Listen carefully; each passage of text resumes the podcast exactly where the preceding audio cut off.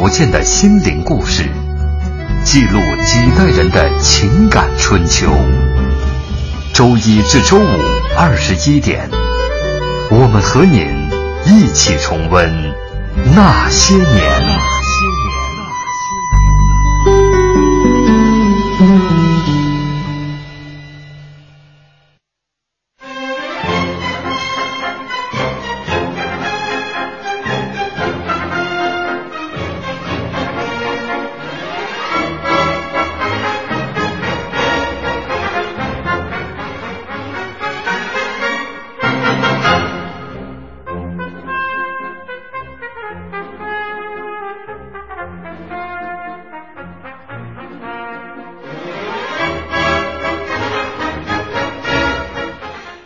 那些年，记录世界杯的情感春秋。大家好，我是小婷。大家好，我是林睿。本周那些年开启的是世界杯的系列话题。昨天呢是第一期，说的是意大利。这没想到啊，非球迷主持这个这个世界杯的话题，我们那些年的听众相当给力。我们在最后几分钟给大家出了一道相当有难度的这个关于世界杯的这样的一个题啊，没想到大家在几分钟之内。把答案都送来了，所以今天的题会更加难。开个玩笑，甚至在节目的最后，我们的老听众浩浩乎平沙无音的结尾都写的相当棒。昨天没时间给大家送出啊，今天补一下。昨天说意大利队政治左右过他，空难摧折过他，慢热阻滞过他，内耗削弱过他，丑闻玷污过他，同时国家精神鼓舞过他，逆袭的运气降临过他，世界杯光环辉煌过他。祝这支球队。将来会越走越远。嗯，呃，你看这浩浩乎一看就是昨天认真听了我们节目的。没错，他每天都认真听节目。但我就想，你今天一定要发早一点，我们争取在节目的结尾把你今天的留言分享给大家。那说到这个今天的这个话题啊，我今天在朋友圈发了一下今天的内容，结果呢，就有朋友就说我了：“你真是伪球迷啊！”今天说阿根廷队多好呢，我说偏不，这一下就爆了。我们今天 今天说谁呢？其实听听这音乐，大家应该能猜出来了。对，今天咱们聊的这一支国家队呢，是一支狂热红军。他在二零零八年的时候完成了一次华丽的转身，连续两次夺得欧洲杯冠军，而且又在二零一零年的世界杯捧起大力神杯。如果说巴西和意大利是功底深厚的老牌王者的话，那么这一支球队就是不折不扣的足坛新贵。我估计大家听到这儿都已经猜出来了，我们今天聊的就是西班牙。嗯，今天节目的嘉宾依然是相当专业、相当高大上的嘉宾 哈，来自这个世界杯系列图书《西班牙冠军制》的作者梁红叶。红叶你好，嗯，你好，大家好。嗯，抱歉啊，没让你说把话说全，再来跟大家打个招呼吧。大家好。嗯，呃，这个刚刚我们也跟大家介绍了一下今天要说的这支球队——西班牙队。你对我们刚才的那个相当专业的介绍 怎么评价？手下留情啊，梁老师。也就是说，你怎么来评价西班牙吧？呃，的确如此。就像两位所说的一样，嗯，西班牙队是在近几年来才成为一个世界足坛顶尖的球队。因为他连续夺得了三次世界大赛的冠军，两次欧洲杯，中间还有一次世界杯，这是世界上没有球队能做到过的，巴西队都没有做到过，所以他在呃近近些年来，近六年来是可以说是世界足坛的统治者，而正像两位所说的，是他们的新贵的身份是由于他们不断的进化演化而到今天的，他们不像其他的传统强队，意大利队、巴西队或者德国队这样。自诞生以来就有一种风格，然后一直在坚持自己的风格走到现在，呃，嗯，夺得很多成绩。他们实际上一开始是经过了很多弯路，嗯，通过了自我进化和自我学习，呃，有点凤凰涅槃的意思呀，听着。呃，对，基本上是这样，才走到今天。嗯，呃，今天呢，梁红叶也会给大家讲。呃，一支你所不知道的西班牙队，节目当中依然会给大家出一道题，最先答对的前五位听众将会获得世界杯冠军志系列图书一本。也欢迎您在新浪微博检索“经济之声那些年”，这答题得在我们这微博上来答啊。最先答对的五位将获得这个图书一本。那今天的开场的这个沙发是被踪影全无。抢到的，因为他也知道今天要说的是西班牙嘛，选的就是《斗牛士之歌》。我知道红叶，你好像最初选择这个西班牙语，就是因为喜欢足球。呃，对，可以这么说，而且啊，呃，机缘巧合吧。我我觉得我能呃作为一个西班牙足球的记者，一方面是我自己喜欢，另外一方面也有很多机缘巧合。嗯，呃，就你当时第一眼看见那个比赛的时候，有哪一幕震撼到你了？就决定，哎呀，我要学西班牙语。当时我觉得让我记忆最深的是，就是九四年的时候，那个恩里克被那个塔索蒂把鼻子打破了，给我留呃鼻梁骨打折了，满脸都是血。嗯，因为那场罚下红牌的还是他是吗？没有没有都都没被罚下。哦，呃，等于说那场比赛，西班牙队很遗憾的被淘汰了。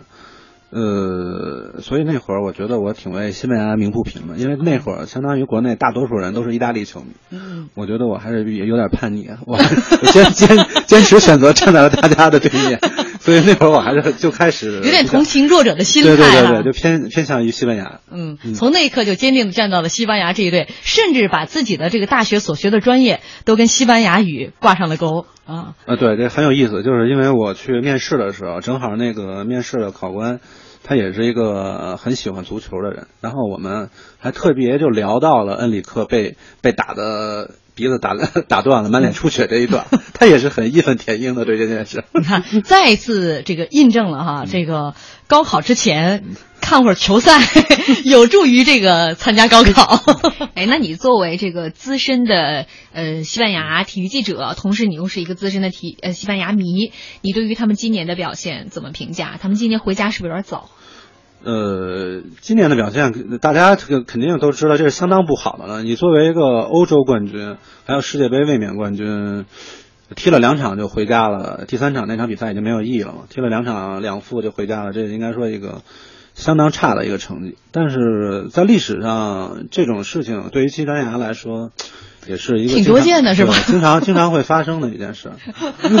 对，这些内容都是我从嗯呃梁红叶这本书上了解到的。原来西班牙是一个饱受挫折，经常是在这个小组赛当中就被提前淘汰回家的这样的对对，一个球队。尤尤其是第一场比赛经常踢不好，就是包括去年夺冠的第一场比赛也不不不是去年上一届，嗯南非夺冠了第一场也输给瑞士了。嗯然后我记得是呃，两千零二年坎马乔带的那支队吧，打日韩世界杯第一场比赛赢了，那是西班牙五十二年以来第一次赢下小组赛的就那个第一场第一场比赛他之前是五负四五负三平吧，打过八次，嗯就没有赢过之前五十二年的。嗯，然后打完之后，就后后来就不太好了吧？那后来肯定就不好了。这第一场比赛，因为世界杯第一场比赛看来是有这种魔咒吗？这这一共就三场，非常重要。你第一场比赛输了以后，你后面就比如说九八年，你第一场输了以后，你后面第一场他输给了尼日利亚，第二场对巴拉圭，巴拉圭又是一支很 很防守很强的球队，他就可以等着你，因为你更急迫的要赢。嗯，等着你有漏洞是吧？对，等着你有漏洞，或者他不心急嘛，最后就是，反正西班牙队就九八年也被淘汰了。嗯，呃，小组赛嗯红爷，你是关于西班牙队的这比赛是场场都看吗？那肯定是，就是出于出于一种球迷的身份和出于一种职业的身份，都必须要看嘛。嗯，那你先来给我们听众朋友解一个谜吧。呃，这个西班牙也叫做红军，或者叫狂热红军，嗯，这个名字的由来。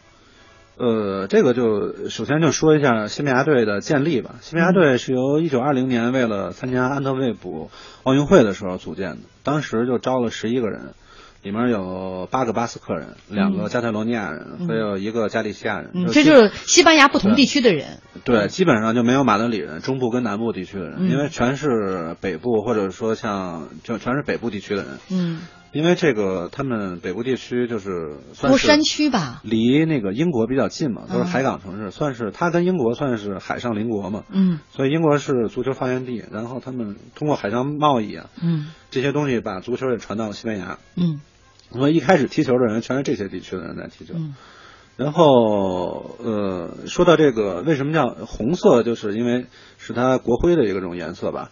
为什么叫愤怒红军，或者叫那个就狂热狂狂躁红军嘛？嗯就是因为是跟他的第一个第一任队长巴斯克人贝劳斯特有关系。因为当时在奥运会上，西班牙队打进了，就是第一轮过过后，以后直到和瑞典队的比赛，打瑞典队的比赛，因为当时是贝劳斯特在禁区内对队友大喊，呃，把球传给我，我能把他们都干倒。嗯，然后队友就把球传中过去，然后他反正是也不知道是用胸啊还是用腿、膝盖，就是人跟球一起进了网，对方是怎么拉都拉不住的。因为这个贝劳斯特，这个贝劳斯特呀，嗯呃，挺有意思。咱们马上广告了，嗯广告之后我们来给大家讲一讲这个很有意思的贝劳斯特。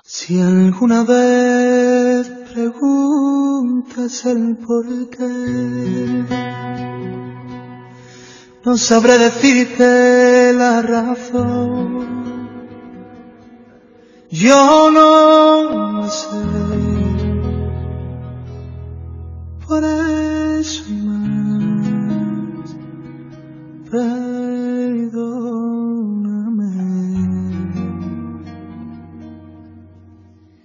Ni una sola palabra, más besos habrá, ni una sola caricia. Esto se acaba aquí, no hay manera ni forma de decir que sí. Una sola palabra, no más besos al alma, ni una sola caricia. Esto se acaba aquí, no hay manera ni forma de decir que sí. Si alguna vez creíste que por ti o por tu culpa me marché, 怎么样，亲爱的听众朋友们，这歌好听吧？我都不舍得打开话筒。这歌是我们今天嘉宾红叶推荐的，嗯，叫什么名字？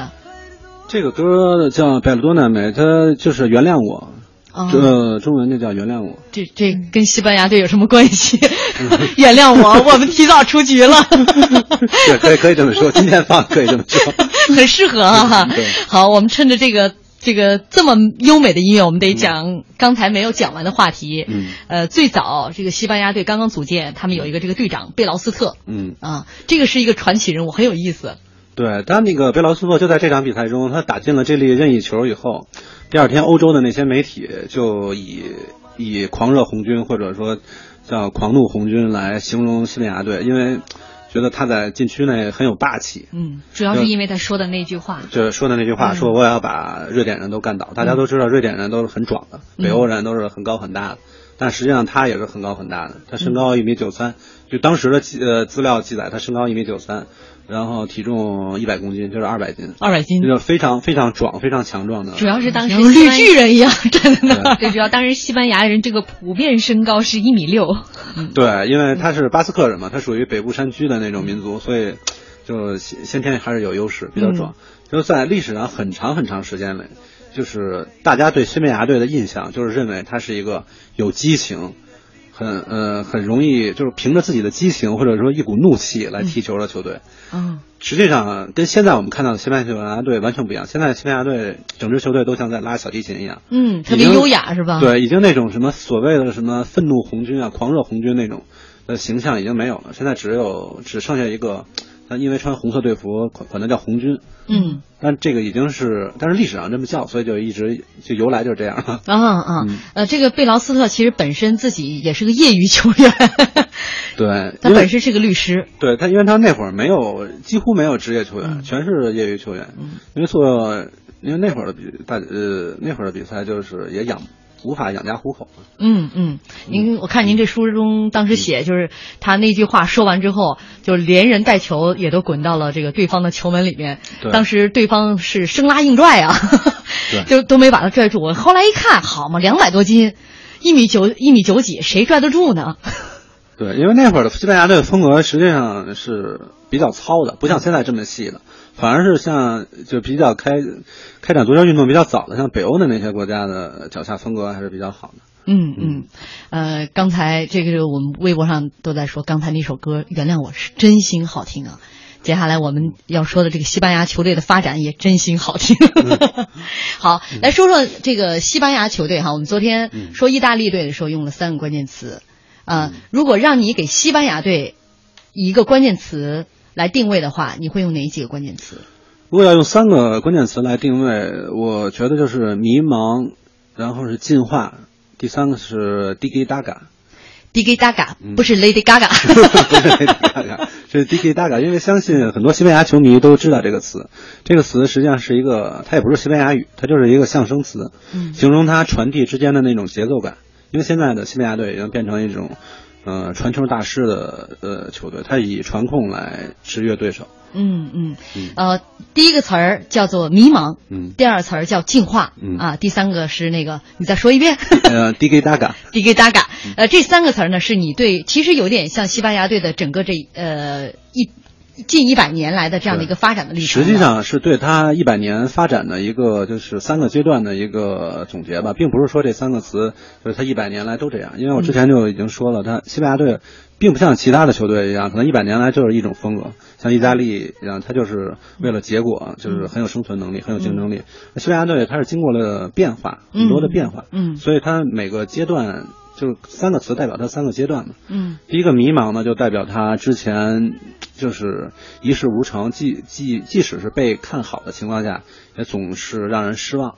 这样的一个阶段，嗯这样的一个阶段大概是在哪一年到哪一年？这样的一个阶段，可以说就是说，中间他也不是说他完全就什么成绩都没有，因为相当于他六四年也夺得了欧洲杯冠军，嗯然后八二年也夺得了欧洲杯亚军，但是但基本上是在两千到两千零六年之前，他都是处于一种这种这种阶段，就是都迷茫着。就是被看好，每次世界杯之前都是几大热门之呃之一，但是最后都很失望的走了，有各种原因。嗯，但是我看好嗯像特别多的原因就归于一个词儿——运气，运气特别特别不好。这是西班牙人的一个特点，就是西班牙人他可能是他对这些失利啊，他有的时候无法接受，嗯呃他也的确是有的时候运气不好，但是就是说他之前有一种说法叫四分之一决赛厄运，就是说他连续很多年他都闯不过四分之一决赛这一关。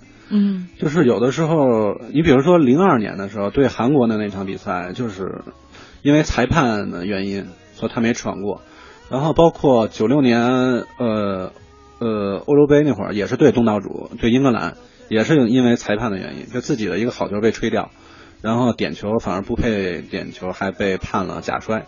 嗯就是之前有很呃很很多时候，就他们认为是一种厄运，但实际上我看来是一种客观上他还没有到达能夺冠的那种水平。嗯你觉得是一个必然？嗯对，因为就是说，实际上他在一零年夺冠的时候，他是凭着自己一种，当然也有运气好了成分，但实际上是凭着自己在足球世界里那种统治力多得冠。其实刚刚在聊之前，红叶也说，一支国家队的发展跟这个主帅的执教是有着密不可分的一个关系的。刚才你提到，你说在二零零六年之前，可能他们都处于这个迷茫期。嗯那我们看一下二零零六年这个执教的是阿拉贡内斯，嗯那在之前他有几任，比如说穆尼奥斯、克莱门特、卡马乔、塞斯。那你觉得在这几个这个主帅执教的这个时期，嗯哪一个主帅就是他对这种迷茫期的诠释是最最为直接的？就是他彻底迷路了。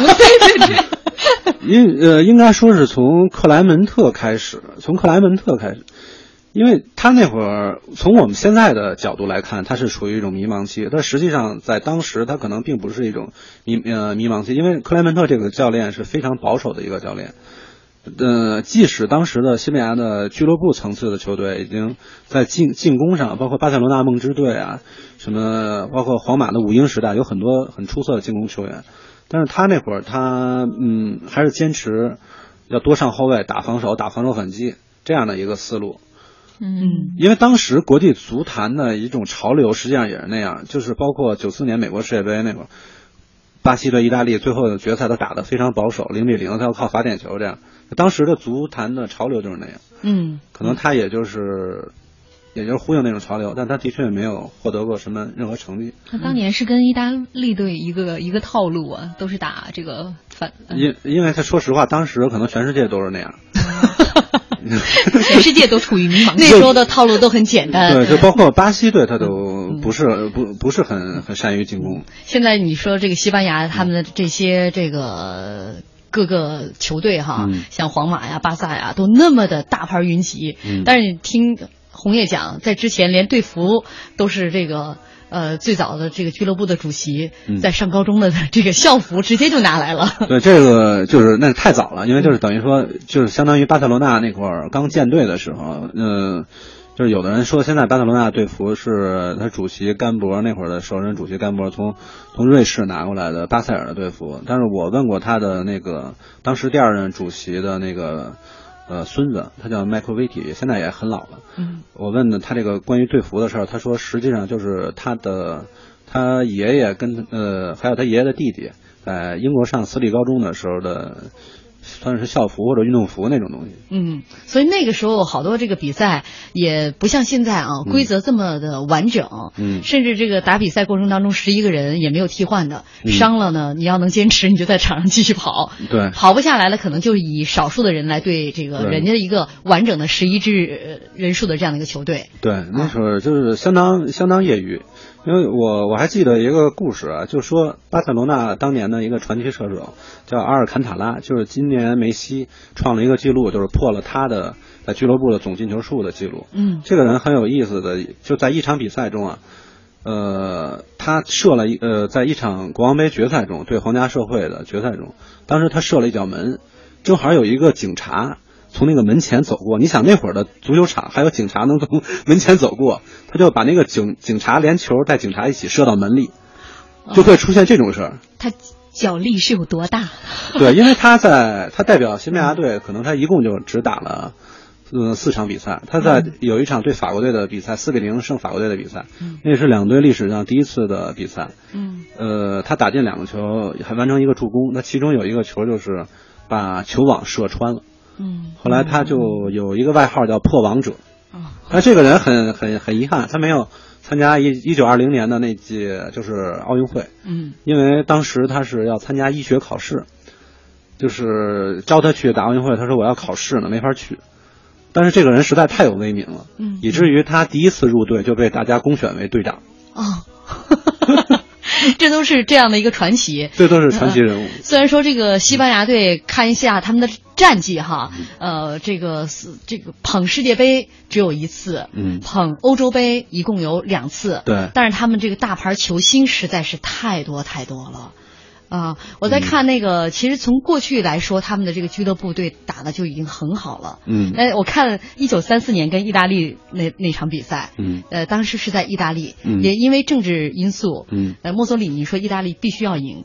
那西班牙跟那个意大利的那场比赛就比较有意思，据说这个 对方射门的时候，嗯呃，西班牙的这个门将本来能扑住，但是意大利的一个球员直接就抱住了这个 西班牙的这个门将，嗯阻止他去扑球。你说那个时候有多荒唐？对嘛，那个那场比赛就是比较典型的足球被呃政治绑架的一场比赛，因为西班牙队就是在说这个历史的时候，现到直到现在还是愤愤不平。啊，因为他们打完那场比赛以后，有一名球员都肋骨骨折了吧？啊，就是那个门将，呃，萨莫拉吧，他的三根肋骨骨折了，嗯导致后来的重赛都没有参加。嗯，这都是可能现在想起来，这是一段这个足球史当中让人非常难忘的一个阶段。Mm, mm, mm. 嗯，对。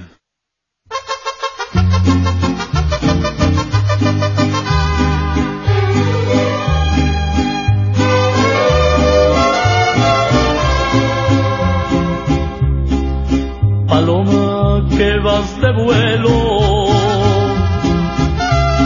por favor quiero que me complazca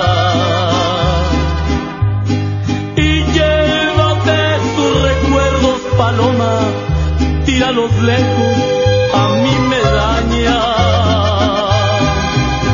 Yo sé que tú sí comprendes lo que se siente andar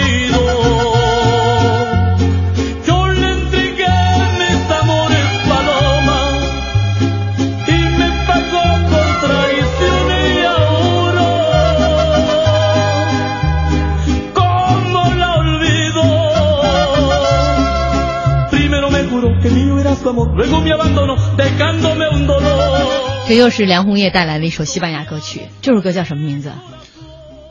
呃，这首歌是不是巴罗马？就是对鸽鸽子那首歌，算是西班牙的一首比较，呃，就是经典的一首歌曲。啊。我记得在阿尔莫多瓦的一部电影里能看能看到他在影片中诠释这首歌，还是非常好。嗯，你瞧瞧，你看听我们的节目又长足球知识，又长歌曲知识，音乐知识啊。好，这里是中央人民广播电台经济之声正在为您直播的《那些年》，本周《那些年世界杯冠军系列》，今天晚上将会为您讲述一支你所不知道的西班牙队。今天晚上我们请到的嘉宾也是这个世界杯系列图书《西班牙冠军制》的作者梁红叶。呃，节目当当中还会出一道题，最先答对的五位听众将获得世界杯冠军制系列图书一本。那欢迎大家在新浪微博检索“经济之声那些年”。在微博上呢，听听音乐是我们那些年一位非常忠实的听众，他也是一个铁杆的球迷啊。他说：“没想到西班牙足球队坠落的速度这么快，不仅是因为他们小组赛被淘汰，而是这个球队的灵魂不见了。哈维、小法、伊涅斯塔中场的组织毫无头绪，皮克、雷纳、拉莫斯组成的防线形同虚设，托雷斯、比利亚的进攻软弱无力，卡西利亚斯的球门被打成了筛子，球员还是上一届的球员，教练还是老帅博斯克。”为什么变化会这么大呢？就是这位球迷他说的有一点我非常同意，就是灵魂不见了。因为在第一场比赛之后，哈维就没有再上过场。因为在西班牙有一种说法，就是哈维就代表了这支球队。当哈维不上场的时候，代表了这个时代已经结束了。因为哈维是这种 D K 大概这种传控足球，他是负责呃协调传控的这个人，他是负责呃球队什么时候该快，什么时候该慢的。这个一个中场的控制型的大师大师级球员，这支球队是和哈维的出色表现，还有阿拉贡内斯的就是战术指导思想，还有一起诞生的，所以到最后他垮掉了，也是和哈维最后没有被派上场，不管是什么原因，是他自己有伤，或者说球队主帅出出呃出现怀疑，对他不信任。嗯嗯，你看这灵魂没了。刚才我们还说迷茫，这一支球队呃将近一百年的历史，我觉得绝大部分时间都在迷茫当中。咱们来说一说这个另外一个关键词儿——进化。嗯，那在这么大的一段的这个迷茫过程当中，什么时候才是他开始这个前进的这样的一个一个上升阶段？对，因为就是先说一下，呃，他那个迷茫的时候，就是说他呃比较迷茫的时候，可以说最迷茫的时候，应该是他的。呃，八二年的本土世界杯，他因为他六六年的时候，他本土欧洲杯，他通过本土夺了冠。那八二年的本土世界杯，他也想通过本土优势夺冠。嗯，那实际上球队打得非常差，第一场比赛就勉强用一个点球扳平了洪都拉斯。那那场比就是最后，而且那场中国队，呃，就当时咱们中国也转播了，是吧？一九八二年的这个世界杯，那是第第第一次转播。嗯，然后西班牙队到最后就是没打好以后，卡马乔自己就说。就是中国队以前的主帅，那时候他在西班牙队踢的是左后卫。他说：“呃，最最可怕的是，嗯，都不知道我们是不知道为什么，嗯，就不知道为什么我们就打不好。按理说我们这些球员在俱乐部都打得很好，凑在一起应该能能能打好，但是不知道为什么，这就是一个迷茫的一个写照，就是不知道球队的问题出在哪儿。然后之后是克莱门特，我觉得是带队以后把球队带了一个反方向。”然后直到卡马乔两千呃呃算呃在欧洲杯的时候，两千年欧洲杯的之前上任以后，才把西班牙队带到一个向正方向走的一个方向。就是因为西班牙是一个很注重进攻的球队，卡马乔带这个支球队就改变了防守的打法，改为打进攻。但他那会儿是主要打边路进攻，不像现在迪迪达格是打中路的这种传递控制。嗯，但是卡马乔其实也很遗憾，他直到现在。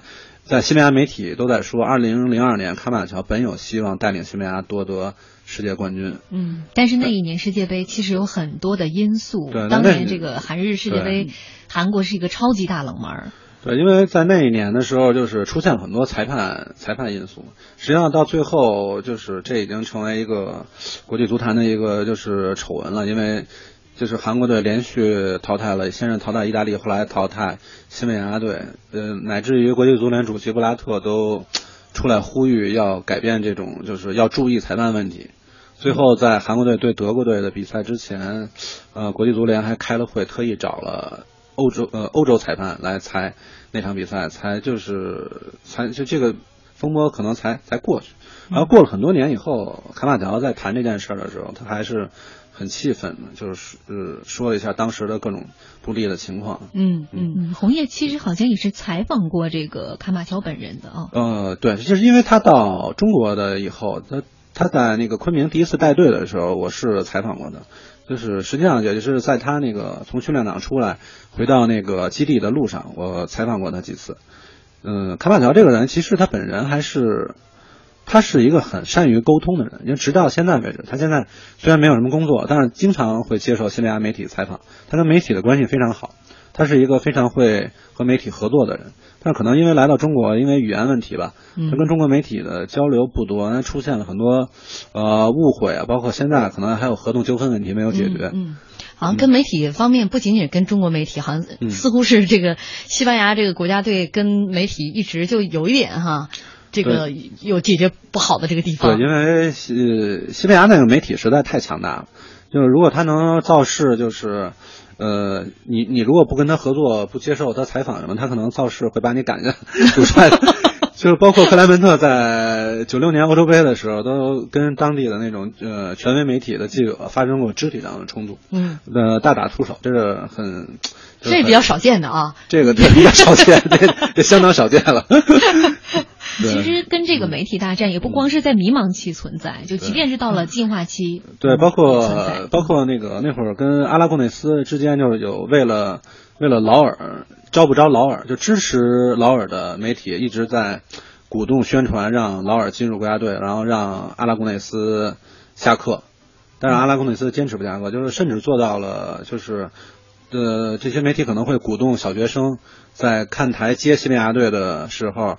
同声同时喊，呃，让劳尔回到国家队，让阿拉贡内斯下课这种口号。那这件事儿被阿拉贡内斯知道了，因为他们他去问了这些小学生的老师是怎么回事，就是这个就是很有意思的东西。够够轴的，就是斗争非常激烈，他们斗争的确非常激烈。嗯嗯，刚才我们你也讲了，八二年是整个西班牙队最迷茫的一年，在自己本土来举办世界杯，自己甚至到了这个小组赛，然后就被淘汰出去了。嗯啊，这这是让他们自己也没有想到的，这也是他们最迷茫的时候。但应该从此之后，呃，咱们说嘛，触底反弹嘛。对啊，当你这个球队已经烂到不能再烂的时候，你总开始往上，开始往上走了。这是不是？就开始迎来了，呃，你你所讲的另外一个关键词，就是进化。对，进化，进化实际上它是一个很，就是说从广的呃广义的方面来说，就是说，因为它生活质量的提高，进行就是体育运动人越来越多了，包括实际上他九二年在本土的奥运会中，他的足球队已经那支有瓜迪奥拉、恩里克的球队已经都夺冠了，夺拿了奥运会金牌。嗯，然后之后，但是这么多年来一直还是找不到方向。直到是阿拉贡内斯上任以后，算是找到了这个方向。因为阿拉贡内斯在二零零六年的时候，他已经有意识打造出一支靠这些像哈维、伊涅斯塔呀、希尔瓦这些技呃脚下技术非常好的中场呃为主的一支球队。但是零六年的时候，就是他们遭遇了很呃那会儿怎么说呢，叫老而弥坚的法国队吧。然后齐达内又嗯呃又表现很好。就是把西班牙队给淘汰了，但是那届那届世界杯实际上已经是出现了进化的苗头，直到他后来就是打二零零八年欧洲杯的时候，他已经就是思路非常明确了，包括把劳尔这些球员老球员都开掉，只使用这些新球员，完了完成这种就是 D K 大概这种风格的确定。嗯，都是嗯，在二零零八年欧洲杯中是一个最好的诠释。嗯嗯，因为他是呃一路大胜到打到决赛，所以说到了一零年拿到这个世界杯的冠军也就不足为奇了，是一个顺理成章的事情。的确是顺理成章的事情，甚至就是因为他开赛前他的赔率就是第一，就是大家认为他就是世界上最强的球队。嗯，然后只是大家就等他就是呃登顶的那一刻。嗯，因为从水平上来看，的确，西班牙队其实要比比其他球队要强很多。就包括这届世界杯，我看了这些比赛，我觉得西班牙队如果要小组赛不被淘汰，还是比其他球队要强很多。对，非常有希望。不是，我觉得这句话可以用在西班牙队所有的比赛当中。如果不在那儿被淘汰，还是比其他队强很多，是不是？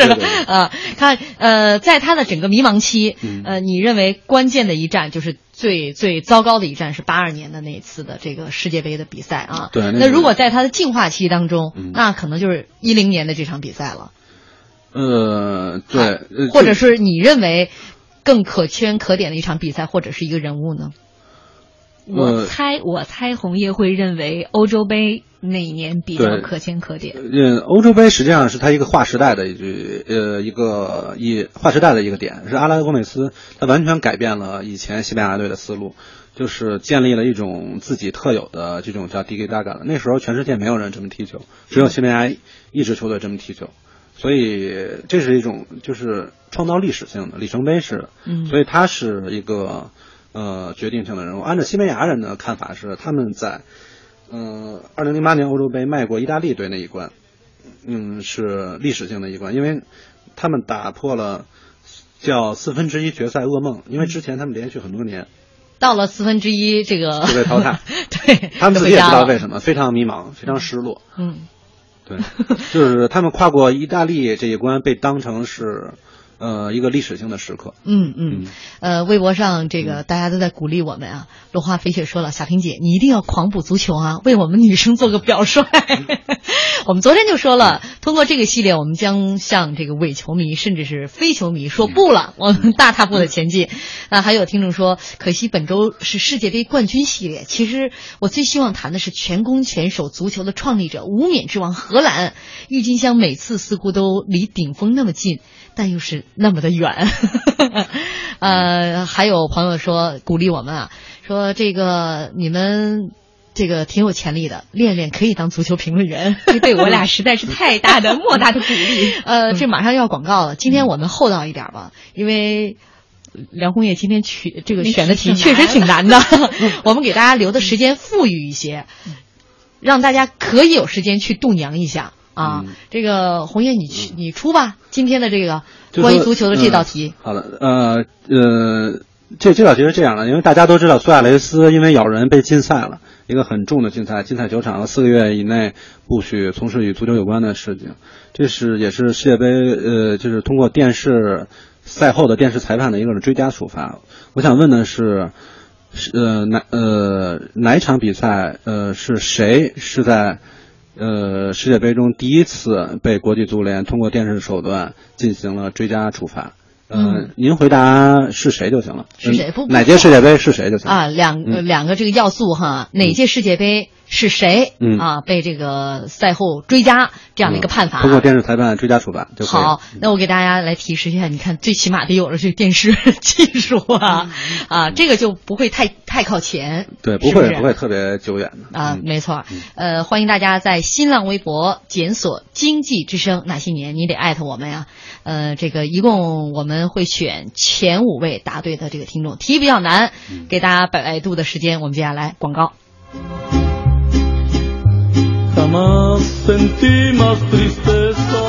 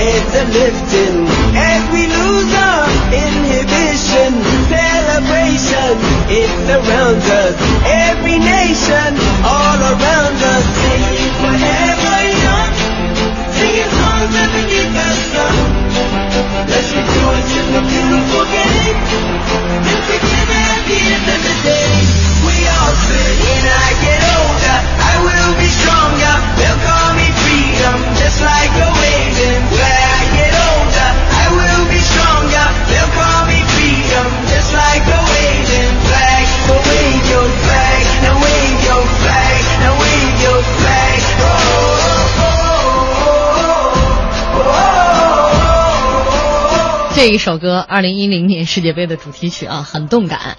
呃，欢迎大家继续锁定中央人民广播电台经济之声《那些年》，本周《那些年》世界杯系列，今晚为您讲述一支你所不知道的西班牙队。呃，欢迎您在新浪微博检索“经济之声那些年”。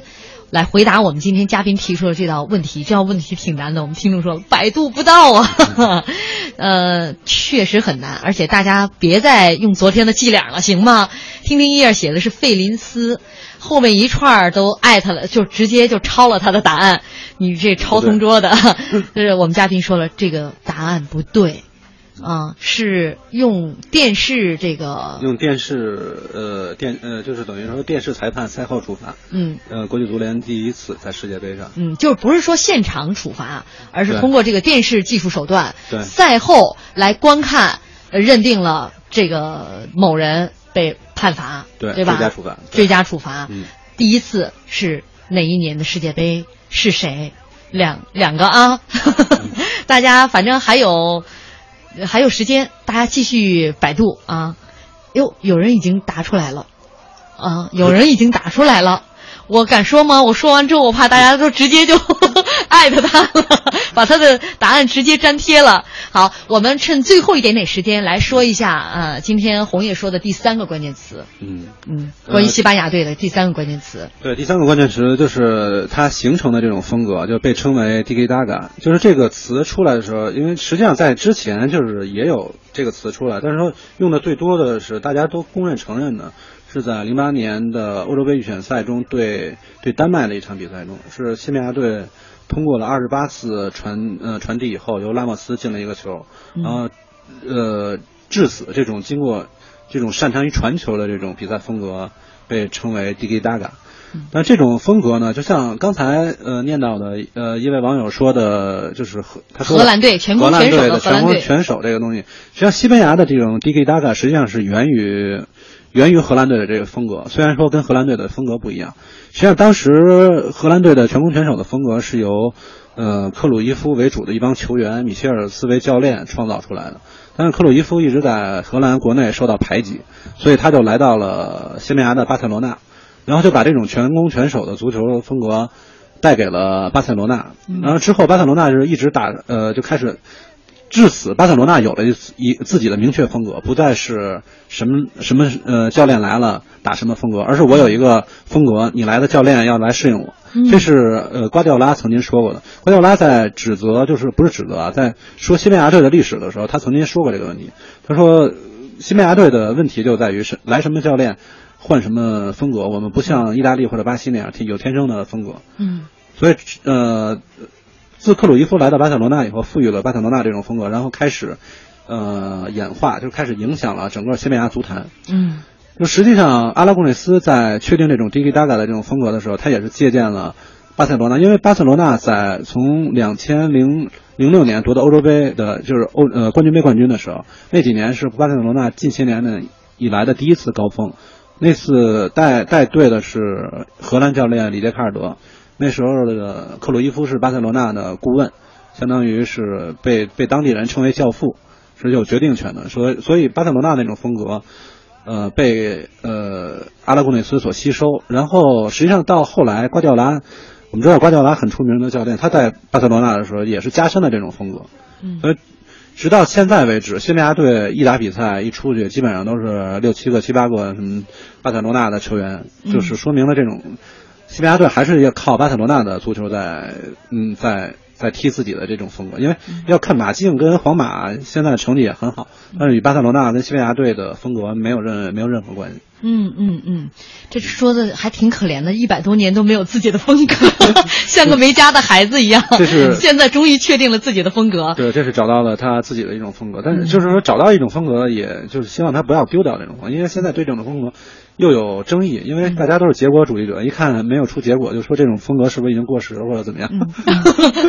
足球场上本来就很功利哈，对呃，这个拿奖杯是最重要的，进球是最重要的嘛。对。呃，现在时间不多了，我觉得大家反正前五位的这个人数也都出来了，公布一下正确答案吧。呃，正确答案应该就是就是我们在进入节目的时候我说的那个恩里克和塔索蒂之间的那个事情，是在九四年美国世界杯的四分之一决赛中，呃，塔索蒂在禁区内肘击了恩里克，然后恩里克鼻子嗯鼻梁骨被打折，满脸都是血，然后这件事情。呃的一个也一个衍生的东西就是，其实国际足联一开始也不想处罚，嗯但是因为国际足联的技术委员会的主席波尔塔是西班牙人，他是前西班牙呃足协主席他很愤怒，他认为这个判犯规是呃可以决定比赛的，因为你在禁区内阻挡了我抢点的球员，本来应该判点球了，那他坚持要进行电视处罚。所以最后就给了塔佐蒂八场禁赛，八场禁赛实际上就结束了他的呃意大利队的生涯。嗯，我们微博上答对的听众确实特别的多啊，九四塔索蒂，当然其中也有很多滥竽充数的，呃，抄别人答案的也有抄错的，呃，恭喜前五位答对的，确实很多，这也说明我们那些年的听众素质相当的高，嗯。对，这个这个不容易，不容易吧？这么冷门的题都答出来了。呃，这个明天我们继续啊，依然有题，呃，有这个你所不知道的球队的故事，依然有奖品。今天非常感谢红叶，最后用我们的这个听众朋友浩浩乎平沙无垠他的留言做结束。他说：“沙滩美女橄榄油，足球新贵原谅我。”你曾迷茫失落，你曾破茧成蝶，你曾用赛场上的从容大气征服世人。虽然你又一次转身离开，虽然你身后的绿茵场变成了他们的江山，依旧喊杀声狂乱，但是期待你回来。怎么样？写的非常好，好，非常感谢红叶，感谢大家的收听。呃，我们最后啊，这这是二零一零年世界杯的主题曲。那最后呢，我会把那首《原谅我》嗯再放一遍，嗯，太好听了。好，再次感谢红叶，我们明天再见。好，大家再见。再见。